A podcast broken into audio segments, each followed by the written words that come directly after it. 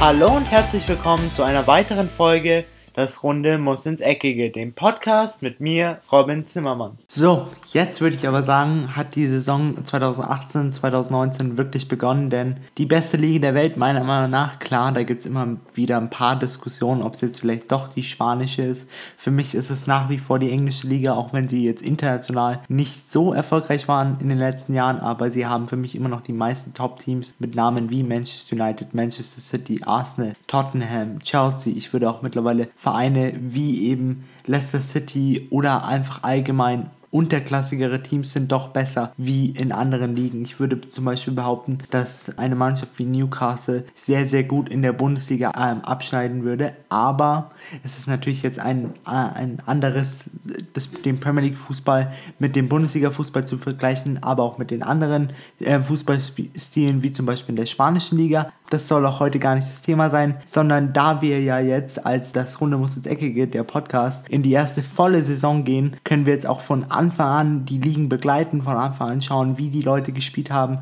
was so die Top-Spiele waren am Wochenende.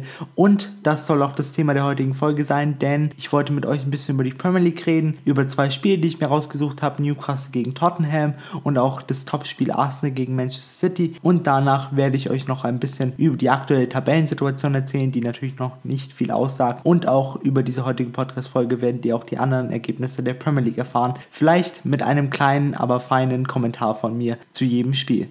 Los geht's mit dem Spiel Newcastle gegen Tottenham. Die Magpies empfingen zu Hause die Tottenham Hotspur. Für die Magpies war es doch ein sehr, sehr guter Zeitpunkt, wie ich finde, um auf Tottenham zu treffen. Das dachte ich mir auch vor dem Spiel, weil Tottenham doch sehr, sehr viele Spieler hatte, die relativ lange während der WM unterwegs waren. Insbesondere die England-Spieler mit äh, Spielern wie Dele Alli oder auch ihren absoluten Superstar Harry Kane. Aber auch Eriksen war lange vertreten, Musa Dembele war lange vertreten, Hugo Lloris natürlich weil er auch noch das Finale gespielt hatte. Von daher waren es viele, die noch nicht ganz auf Top-Niveau waren, die vielleicht noch einen leichten Trainingsrückstand hatten. Zum Beispiel so Kandidaten wie eben Harry Kane und Dele Alli hatten nur eine Woche Training vor dem Ligastart, also konnten sozusagen fast überhaupt keine Vorbereitung mitmachen. Aber in dem heutigen Fußball ist es auch immer so, dass die Spieler sich nicht ganz gehen lassen während diesen vier Wochen, wo sie meistens frei haben, sondern auch selber was tun und das hat man auch gemerkt. Das Spiel ging allgemein sehr, sehr offensiv los, insbesondere Tottenham. Da merkte man schon, dass sie gewisse Ansätze hatten. Was auch sehr, sehr erstaunlich war, dass Tottenham ja in dieser Transferphase, die jetzt schon in der englischen Liga zu Ende ist, heißt, Spieler können nicht mehr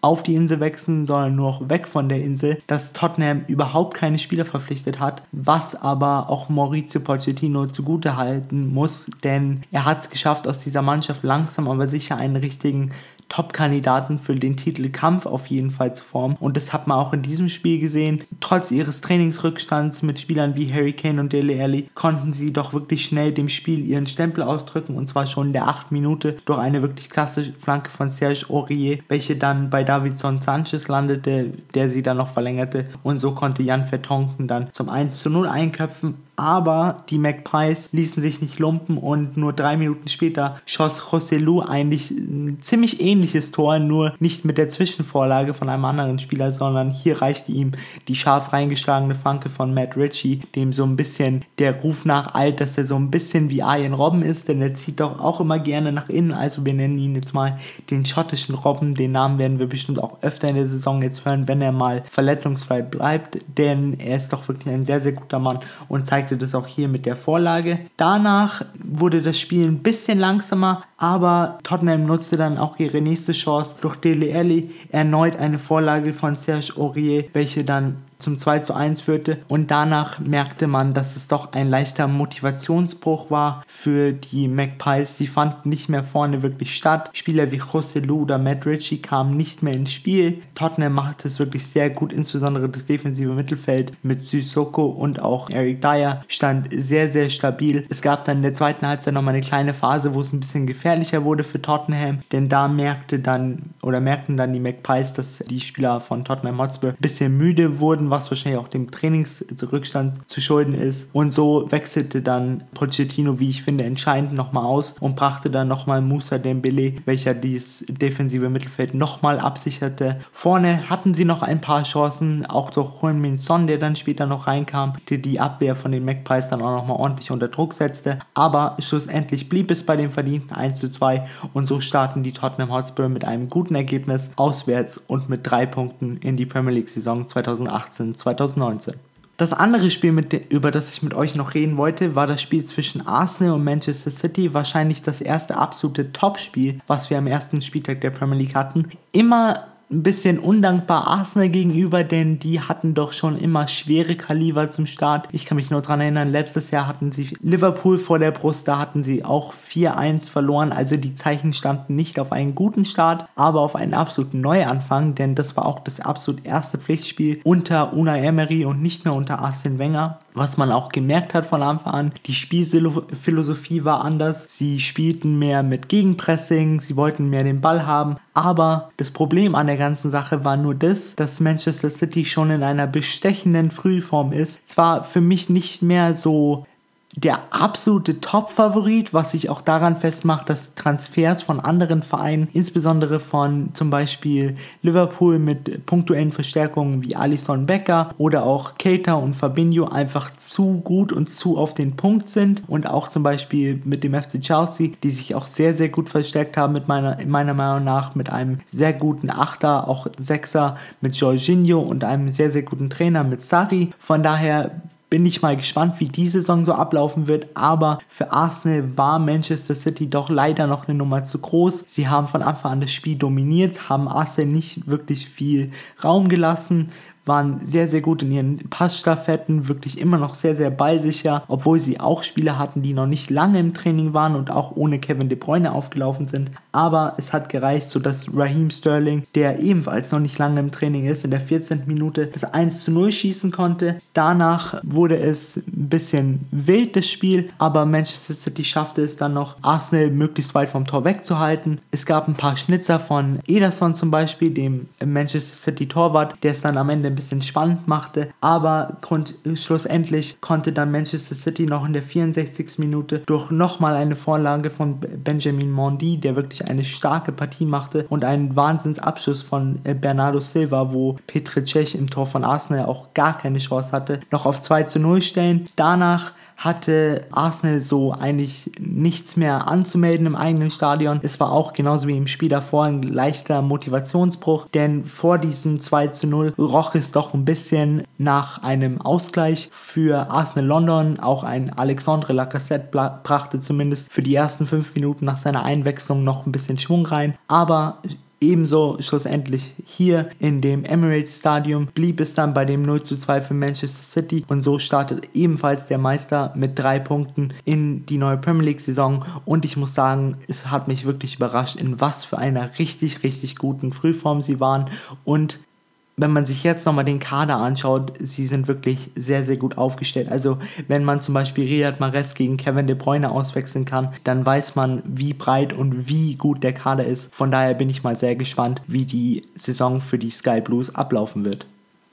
Dann habe ich natürlich noch die anderen Ergebnisse für euch. Und zwar eröffneten die Red Devils in dieser Saison die neue Premier League Saison. Und zwar mit einem 2 zu 1 gegen Leicester City, was ein sehr, sehr knappes Ergebnis war, denn Leicester City spielte doch sehr, sehr guten Fußball. Aber schlussendlich setzte sich so ein bisschen die individuelle Klasse durch und Manchester United konnte verdient gewinnen. Dann AFC Bournemouth gewinnt gegen den Aufsteiger Cardiff City mit 2 zu 0. Fulham unterliegt zu Hause Crystal Palace mit 0 zu 2. Huddersfield Town verliert deutlich, also die Mannschaft von Wagner verliert deutlich mit 0 zu 3 gegen den FC Chelsea. Watford gewinnt gegen Brighton Hove Albion mit 2 zu 0 und äh, Wolverhampton Wanderers und der FC Everton trennen sich 2 zu 2. Die Mannschaft von Jürgen Klopp gewinnt 4 zu 0 deutlich zu Hause gegen West Ham United mit einem bestechenden Sadio Mané, aber auch ein Mohamed Salah eröffnete für die Reds die Saison 2018-2019, so wie es sich gehört, mit einem Tor. Und Southampton und Burnley trennten sich dann noch zwischenzeitlich am Sonntag mit einem 0 zu 0 da die Tabelle ja noch nicht wirklich Ausschlag äh, oder aus, ausschlagskräftig ist, wollte ich ein bisschen mehr darauf eingehen, welche Mannschaften mich ein bisschen überrascht haben. Das waren auf jeden Fall die ganzen Top-Teams, denn sie sind doch wirklich schon in bestechender Frühform. Egal ob es jetzt Tottenham ist, Manchester United, Manchester City, Chelsea oder Liverpool. Sie haben es wirklich, wirklich gut gemacht. Aber auch Crystal Palace, die neue Mannschaft von Roy Hodgson, fand ich sehr, sehr stark, wie sie ihr, wie sie 2 zu 0 gewonnen haben. Denn man hat gesehen, dass jetzt endlich wieder eine Struktur in dieser Mannschaft ist. Sie wissen, was sie zu tun haben und für mich sind sie auch, könnten sie so eine kleine Überraschung in der Saison 2018, 2019 werden. Von Fulham war ich ein bisschen überrascht, dass sie 0 zu 2 zu Hause verloren haben, denn ihnen rechne ich doch auch sehr, sehr gute Chancen an, was zumindest Mittelfeldplätze in der Premier League angehen, denn sie haben doch wirklich einen sehr, sehr starken Kader und sie haben sich auch nochmal punktuell verstärkt. Jetzt muss man natürlich aufpassen, wenn man Arsenal-Spieler ist oder allgemein zum Arsenal-Stab gehört, dass man jetzt die nächsten Spiele wenigstens gewinnt. Man hat gestern schon gesehen, eine leichte Handschrift von Unai Emery, aber klar, jedes Mal, wenn man, wenn man gegen einen sehr, sehr guten Gegner startet in eine Premier League-Saison. Der erste Spieltag ist immer schwierig und wenn es dann noch gegen den vorjährigen Meister geht, ist es noch schwieriger. Von daher sollte man in dieses Spiel auch nicht zu viel rein interpretieren.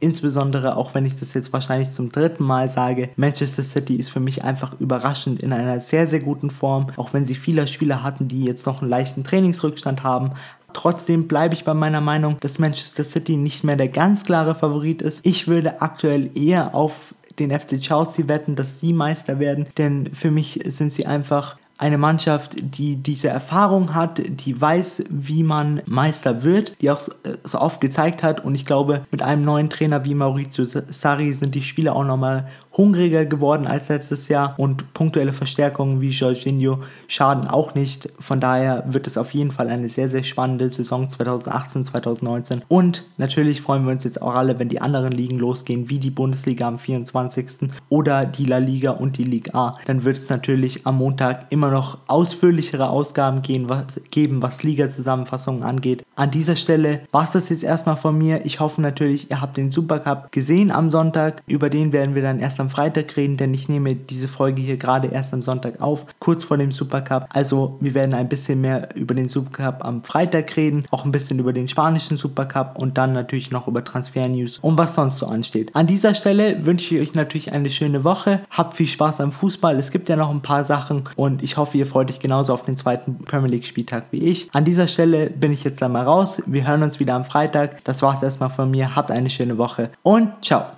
Und das war's auch schon wieder mit einer weiteren Folge Das Runde muss ins Eckige, dem Podcast, wo ihr alles rund um König Fußball kompakt auf die Ohren bekommt.